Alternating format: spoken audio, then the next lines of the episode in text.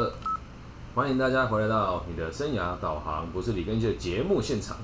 我们今天要进行的特别企划是教大家如何去跟别人演讲，说沟通是怎么一回事。那我们今天特别邀请到我们的神秘嘉宾 J 小姐，嗨，嗨，好，那今天不要怀疑，只有我会露脸了哦。那开始吧，请开始你的提问，不要害羞，来吧。你想要理解的是什么？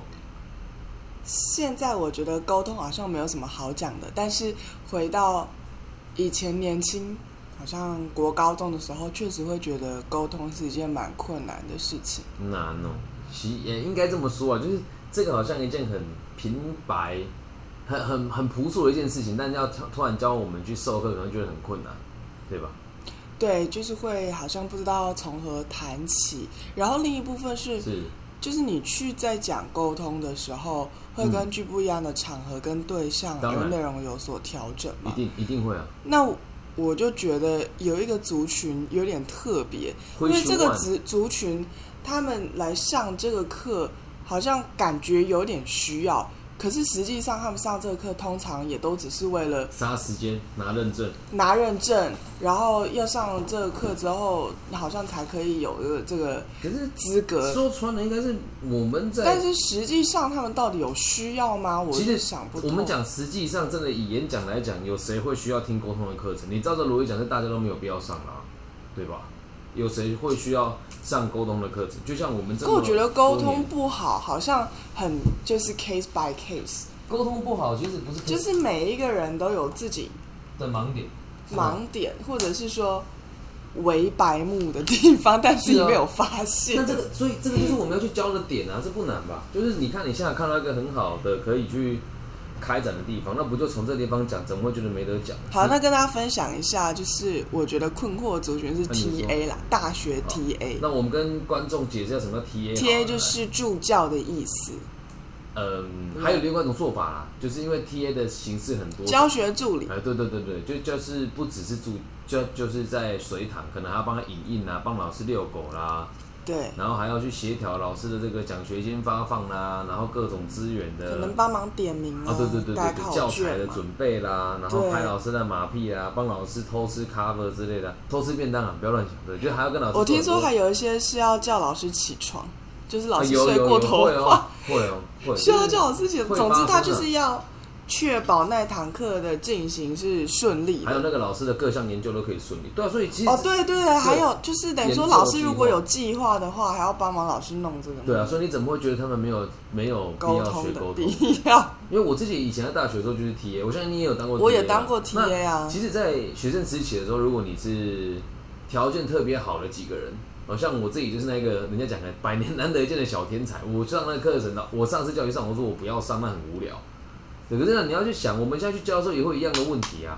我跟你说，而且 TA 还有分，就是偏偏一群 TA 里面，就是可能有一些会特别被找出来，被派更多任务，就是因为他特别能干对能力好，所以老师就是会想要找那比较 cam 咖的，然后去这个也是一交付他比较多事情。这也是一种要去沟通的地方啊，就是你都知道他能力好，但有没有想做，他还是他他他想要闪避这些事情，还是他很引咎于其中，然后他要怎么跟老师、跟他的同学还有同事、跟其他正职的助教来达成共识？你看到这么多可以讲，你怎么会觉得他们没有必要学沟通呢？那那我们这些现在讲下来这些话，就连我们自己听了之后，哦，对，这个需要学，那更何况在大学，他们听了之后就会想学，所以从这个角度出发，他们就不会不想听啊，对吧？所以我们要先大概阐述一下，他们会需要沟通的对象可能会有哪些对人，帮他们抓出来。对，可是如果这么做又会过于聚焦，然后你这次演讲可能只有十五，呃，只有一个小时嘛。嗯，对，那如果这个小时的话，你也可以想，你要掌握的是大原则的方向，还是要继续迷你的讨论个案？可是对我而言，我觉得讨论个案你的受众会非常的赌博性啊。对啊，对因为也不见得真的有回应到对现场的人你想要了解。来的每一个人的需求也都不一样，所以我对会建议你做大原则，然后剩下再做 Q&A，、嗯这样是最简单的方式。嗯，所以讲沟通这件，不管在哪个族群，都有几个大原则可以讲。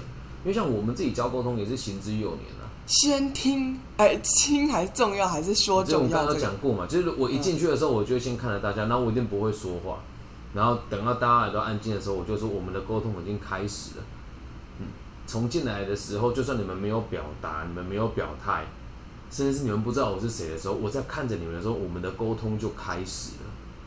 你从这个开头，大家就会哦，懂吗？然后这时候就要讲了，其实沟通要讲的不是只有说跟听，固然重要，可是在开始之前，你有没有把你的形象给顾好？你是不是一个让人家愿意听你说话的人？你就讲基础的仪态嘛。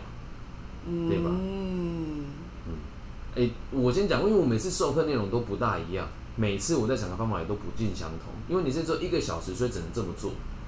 那从这个地方这个部开始之后，分也可以分享到非语言行为啊，可以肢体。对，可是你你你不能跟他们讲说这个叫非语言行为。对，但是我的意思是说，就是刚刚你讲那个外貌还是什么的，对，可以从这个角度你可以判断，就是这个人有没有愿意要沟通，或者是他沟通的态度是怎么样对，是可以感受出来的。这个就可以写下来，因为只有一个小时嘛，前面十分钟可以讲这个啊，对吧？嗯然后接下来讲完这个之后，那你就要去想说，那我们现在要试着来判读一个人，好，那想要请现场的同学判读我是个什么样子的人，我给你们的印象是什么？从进来到现在，或者是透过荧幕的你看到了我，你觉得有哪些形容词可能可以形容我？然后你觉得我是好沟通的，不好沟通的？你是你觉得我是理性的，我是感性的？从这个角度先跟他们去做个基础的互动。都做完了之后，你要说就要跟他们讲，这其实就是一种所谓的先入为主跟刻板印象，对。但是这重不重要？很重要。每个人都会有感觉。那接下来就要问了：如果我们互相没有信任基础、没有感觉的话，我们还有沟通的可能性吗？然后让他们思考一会儿吧。接下来讲的就是信任感嘛，如何建立起良好的信任感。那这个也大概有五到十分钟嘛。那信任感这个 part 讲完之后，基础的认知有了，接下来就要问他们为什么要学习沟通？对，为什么要学习沟通？啊，那这一点如果他也就是我们我们讲沟通的目的是什么？你认为？你可以问那那大家认为沟通的目的是什么？嗯，嗯，你觉得呢？完成当下共同的任务，那共同的任务是什么？不一定嘛。就看彼此的关系是什么啊？为什么会凑在一起哎、啊？对，所以一定要有共同的目标嘛。那共同的目标是我们我们讲说共哎、这个叫做看着远方。那当下我们要做的是什么？在当下，咱们该做的是什么？确认一下彼此的需求跟期待吧。然后重点是要做什么事情？讲话，还有呢，我们期待的最后的结果是什么？沟通最后的目的到底是什么？我开心，你开心。没有，不只有开心，还有一个最重要的事情哦。你看，这就是你在带他们思考之后遇到的盲点。沟通最重要的到底是什么？然后大家就会你一言我一语嘛，到最后你会讲出一个最强而有力的结论。这你这时候一定要试着跟他们讲说，大家讲的也都很正确，但我们一定有一个你我都可以接受且认为最好的一个陈述方法。对，那这时候呢，我们如果是我的话，我就跟你讲，沟通最重要的，其实说穿了，就是要去行动。啊，听起来很像废话，那我们就要具体一点哦。那以这个逻辑出发，听的人比较重要，还是说的人比较重要？就跟我们一开始讲的一样，你觉得听的人重要，还是说的人重要？嗯，听重要。对，那大家就讲，那老老师难道说不重要吗？你要讲听的这个人哦，可以去问你，你要去行动，所以你要知道你自己需要知道什么，你要告诉对方你不知道什么事情。而说的人没有办法这么巨细靡遗的去跟每个人讲说，我希望你怎么做，因为同一件事情你说出来，听到人的感觉都不同，所以永远都是听比说还要更重要。但我们往往不教人家怎么听，一直教别人怎么说。所以，我们刚刚一开始的这个判定彼此的行为跟逻辑，这就是一种听的开始。我们要尽可能的收集每一种素材，这样能够理解吧？嗯，然后接下来就要开展如何开展自己听的能力，跟收展素材的能力。太多太多了，大量的阅读啦，大量的与人相处啦，记录自己沟通上的盲点啦，然后不懂多问几次啦，这些都可以。但是回归到一个最基础的根本，就是你有一个积极的心，想要解决你和这个人的问题，就回归到阿德勒所谓的社会兴趣。然后这里我就概述一下跟社会兴趣的重要性了。为什么人要对社会有兴趣？那如果我对这个有兴趣，我觉得站在替别人解决事情的角度出发，而不是站在我想要怎么样的角度出发。那沟通真正的核心就是为你我找出共同的目标，并且愿意去做。那这样前置大概就四十五分钟就做完了吧？嗯，那接下来你就可以做这个自由的问答。那在问答当中，我很常用的工具就是，也不能讲工具吧，就是把所有的话分成真假跟好坏。哦，就是真的好话、真的坏话，假的好话跟假的坏话。然后这个工具给他们说，你往后说话的时候，可以先理解一下，以这个检核点出发，你说的话是哪一种？那哪一种话该说，哪一种话不该说？嗯，那这样这边在讲的大概只剩下三到五分钟，这时候就看你要塞什么内容进去。嗯，那如果都没有的话，你就可以讲，那最后我们以我们共同的目标是为了让自己更好。那我的工作是生涯规划或者心理智商师。我希望可以透过我们今天这个简单的课程，让你跟我都可以进而让这个社会更加的安定。那我不知道你们有没有感受到我这样子的的诚信性的邀约？如果你也愿意的话，那下一步我们就要共同约定该做的事情是什么。好，那这边如果该做的事情，我就讲第一件事情是要对别人有兴趣，每天做一件有意义的事情嘛。然后第二件事情是要记录下来自己沟通上的盲点嘛。然后第三件事情是开始读个体心理学嘛。然后第四件事情是。